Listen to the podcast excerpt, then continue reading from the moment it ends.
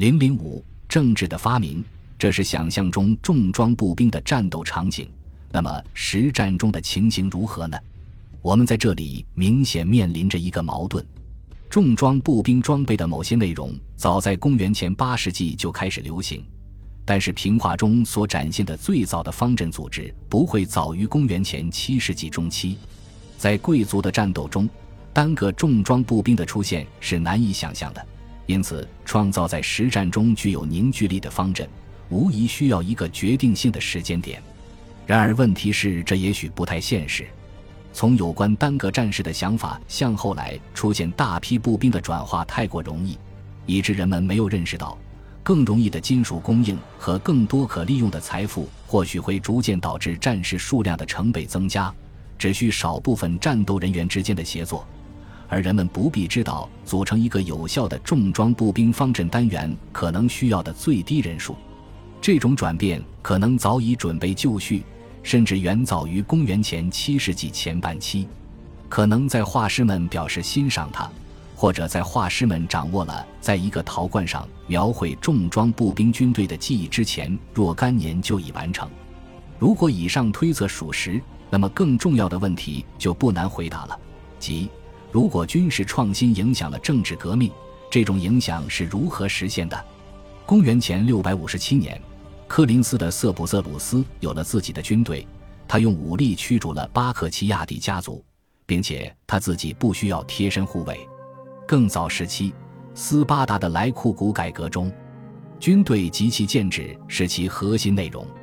粗略来讲，如果巴克齐亚迪家族有三百个重装步兵装备，那么只需要三百零一个有类似装备的其他科林斯人。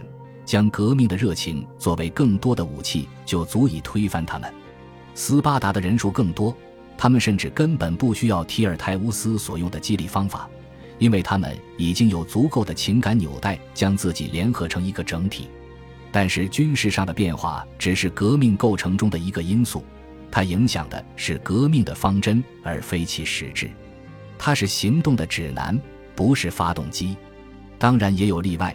就是新的形式，也许有助于创造一种处境相同的感觉，撑起人们的信心。形式越新，效果越大。反对贵族专权运动的起源有着更深层次的背景，那就是公元前八世纪的冒险和扩张。经济上的扩张，即使只是像斯巴达那样在农业上缓解了人口压力，并有不同地方的经验。却都没有创造出一个由富裕农民组成的新的中产阶级，也缺少一个富商集团，但他们的确在贵族与贵族之间、小贵族与大贵族之间营造了紧张关系。同时，还有某些成功的商人和海盗，使得原本就错综的事态更为复杂。旧有的制度缺少足够的灵活性，或者后来不再有足够清晰的界定来应对这些变化。一些城邦试图通过第三条途径走向新的世界，像斯巴达人那样走宪政道路。这样的道路虽然没什么特色，却人道的多。一个殖民地的建立会引起，并非要求人们对这个新定居地的特点进行某些有意识的思考。这种自我意识的某些成分，也许仅仅是渴望复制家乡的东西。于是。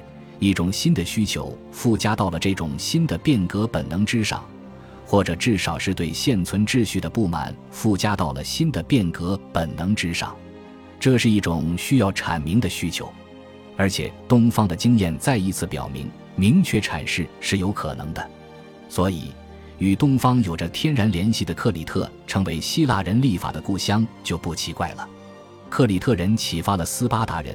一个克里特人曾经指教过有姓氏可考的最早的殖民地立法者——意大利洛克里的扎鲁库斯。于是，其他意大利和西西里的殖民地也成了立法者的天堂。但这一切都未有定论。只有在阿提卡的陆地上，从渴求和理想到成为事实的转变才有迹可循。相对于大多数地方，阿提卡算是在后迈锡尼时代的混乱中幸存下来的。然而，这里也出现了经济崩溃，只有缓慢的恢复。当形势稳定以后，雅典城便处于阿提卡各种联系的领头羊地位。这种联系不像斯巴达那样是一个围绕着毕里阿西人或黑劳士的平等城市，而是一个到处充满不平等的阿提卡的中心。贵族、自由民和依附者居住在城里或周边地区，就像是在厄留西斯、马拉松或者苏尼昂一样。雅典设法减少或消除了各地的差别，同时建起了这座被公认为首都的城市，保留了地方自豪感。国家认同与个人尊严，这是雅典取得的非同小可的成就。约公元前六百三十年，雅典有人企图建立建主政治。约公元前六百二十年，有一项法令对这一企图给予回应，即《德拉古法典》。关于这项法令，除了严酷之外，我们其实对它一无所知。但一味强调严酷会忽略这样一个事实。仅仅因为一个定义便引起批评和改变，而雅典人继续接受了这种结果。据说扎鲁库斯的法令也很严酷，但洛克里人最终还是实行了改革。对斯巴达人而言，不幸之处在于，对我祖父来说是好东西，则对我来说也是好东西。雅典的首次改革发生在大约二十五年之后。当决定任命一位仲裁者负责制定内容截然不同的第二项法令时，危急时刻或者说濒临革命的时刻来临了。在对德拉古法典和贵族内斗不满的背景下，人们选择了一位革命领袖梭伦。对我们来说，幸运的是，梭伦不仅是一位政治家，还是一位诗人。尽管他稍许有些以自我为中心、自以为是，还有点华而不实。在公元前五百九十四年当选为首席执政官的梭伦有个弱点，就是不喜欢杀人。他本可以使自己成为建主，但却没有这么做。如他自己所写，建主是一个好位置，可麻烦的是做了建主就没法回头。即便他如此谨小慎微，也不得不说服两派势力、平民和那些掌权者，让他们不要理睬那些玩抢劫游戏的人。并且同意以一种斯巴达式的平等模式来安抚双方，这可不是一件容易的工作。那些掌权者已经付诸实践，在整个雅典实行了一种广泛的分成制。在这种制度下，不少雅典人要将收成的六分之一交给某个地位较高者，而非国家，以换取耕种自己土地的自由。这一制度逐渐改变或超越了上文提到的氏族集团依附体制。其后果自然是他们在政治上的实践，即对执政官和议事会占神山议事会的专权，后者的成员从卸任执政官中补充，这是该国唯一承担议政职能的实体。雅典也有公民大会，但似乎并不起多大作用，除非是在那些不得不调查民意的关键时刻，或者是在每年执政官的选举之时。这时有可能偶尔被允许展现一下人们偏爱某个贵族集团的候选人而反对另一个贵族集团的候选人的场景。战神山议事会和执政官在阶级和利益方面密不可分，他们共同掌控雅典。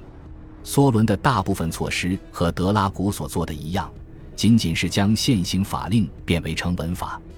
但是在寻求某种能让自己以公正持中的姿态出现的内容时，他采取了较为明智的措施，那些当权者保住了他们的财产、大部分地位以及生活方式，甚至过得更加舒适。作为交换，平民则被赋予他们应得的尊严。他的措施是如何实行的呢？所有的债务都会保障债权人，因此默认的分成制也就成为默认的债务。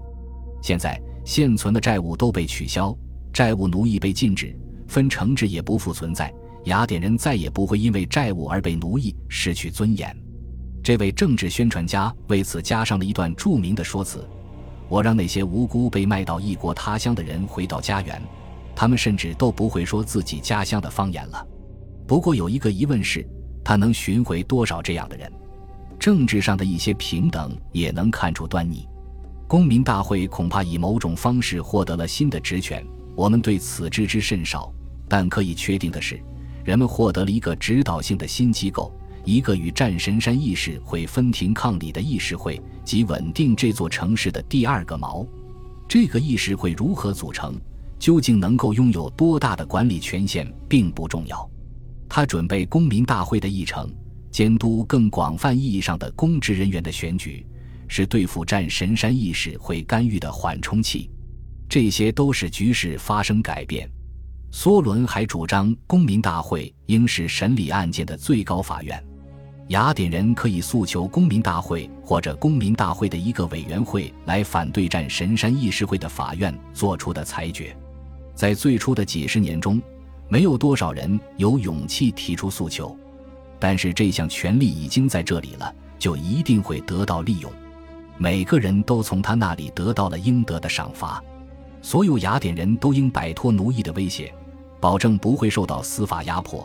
并能对城邦发展的方向发表意见，但有些雅典人，主要是梭伦的支持者，想得到更多的实质政治权利。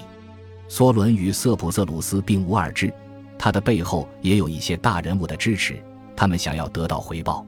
解决的方法很简单，但也非常激进。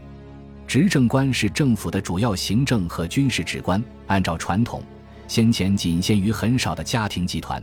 世袭贵族的成员担任，现在则由拥有土地财富的多少所决定。所有雅典人被分为四个等级，最高等级占据最高的官职，最低等级 cities 仅仅只是公民大会的成员，只能对司法判决有些微影响。可以说，当权者的潜在数量翻了一倍，这可是不小的变化。恭喜你又听完三集。欢迎点赞、留言、关注主播，主页有更多精彩内容。